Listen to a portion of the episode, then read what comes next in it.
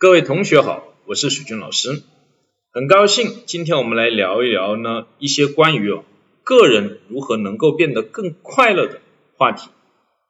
在生活和工作中呢，如果注意观察，我们会发现呢，很多的人呢不开心、不快乐的时候，都在抱怨很多很多的不公平，抱怨很多很多人对待他这不好那不好等等。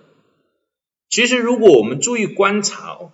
我们会发现，绝大多数的不开心、不快乐，取决于你焦点的选择。比如一只鸡，它既会下蛋，也会拉屎。下蛋跟拉屎的地方是一个地方。如果你关注的是这只鸡拉屎，那你会发现呢，很不开心，因为吃鸡蛋的时候，感觉自己是在吃什么呢？它，那个场景就会出来。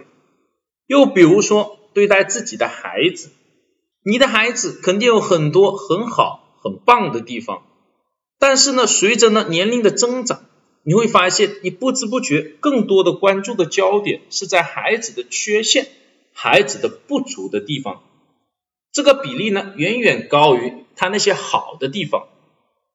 再比如说，另一半恋爱的时候呢，更多的关注的是对方的优点。所以甜甜蜜蜜，卿卿我我。结了婚以后呢，经常呢闹点小别扭，吵吵架。为什么呢？因为这时候你焦点的选择已经由对方的优点变成了对方的缺点。所以很多人呢，相处久了以后，这个关注的焦点一变，双方的关系就会发生这个变化。所以呢，如果你要让自己变得更开心、更快乐、更幸福，就要多选择那些积极的正面的焦点。这个道理说出来以后呢，感觉是很简单的，但是很多人做不到。为什么呢？因为这是长期以来这种重复的行为跟思维的模式，它已经变成了潜意识的一部分。一下子要改过来是很难的，但很难不能成为你不改的一个理由。你可能说了有这个困难那个困难，那不开心不快乐就是你自己选择的，这需要你去尝试去做了再说。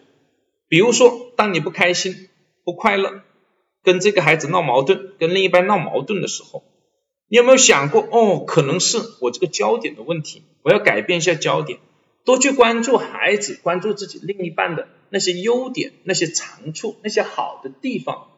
哎，你反过来想想，这样一想，你的这种不开心、不快乐就会减弱。